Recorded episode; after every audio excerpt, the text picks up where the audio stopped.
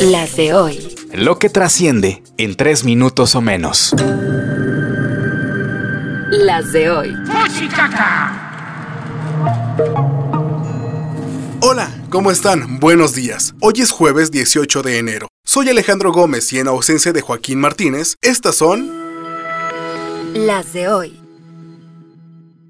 Hoy se acaban las precampañas.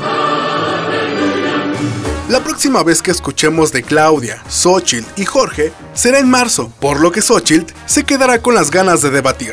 Esto lo dijo ayer. A ver, Claudia, si ya te dieron permiso, te reto un debate este miércoles o jueves para hablar de seguridad, salud y corrupción. Estoy segura que a los mexicanos les encantaría y a mí también. Sería padrísimo, ¿no? ¿Y qué respondió Claudia?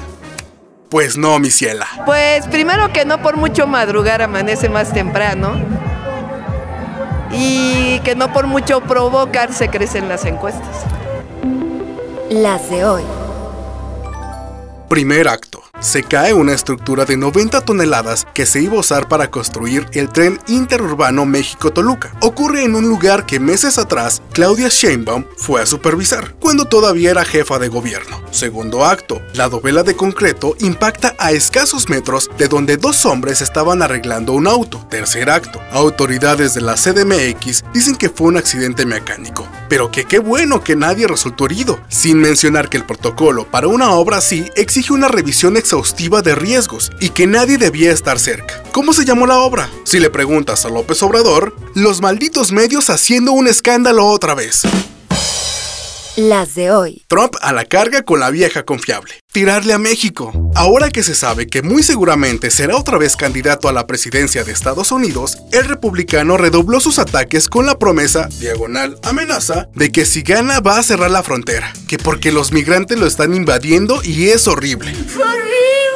El presidente López Obrador, que en su momento resultó más amistoso de lo que se pensaba con Trump, nunca le dijo sus verdades y ahora opina que todo esto es puro show. Se expresan muchas cosas en las campañas para tratar de ganar eh, votos. Sin embargo, no se pueden cerrar las fronteras entre México y Estados Unidos. Imagínense lo que significa de pérdida para las empresas estadounidenses y mexicanas. Las de hoy. El INE ordena a Samuel García eliminar el video donde destapa a Jorge Álvarez Maínez como precandidato presidencial de Movimiento Ciudadano, no más porque los gobernadores tienen prohibido andar en promociones políticas. Poca cosa. Los estados del noreste del país están en alerta debido a una nueva tormenta invernal. México desiste de buscar la sede de los Juegos Olímpicos en el 2036. Murió a los 79 años el emblemático escritor y cronista mexicano José Agustín. Con la producción de Alejandro Gómez y guion de Joaquín Martínez, estas fueron Las de hoy. Escucha las de hoy podcast. De lunes a viernes en cualquier plataforma donde escuches podcast. No olvides seguirnos en Instagram, Facebook y TikTok.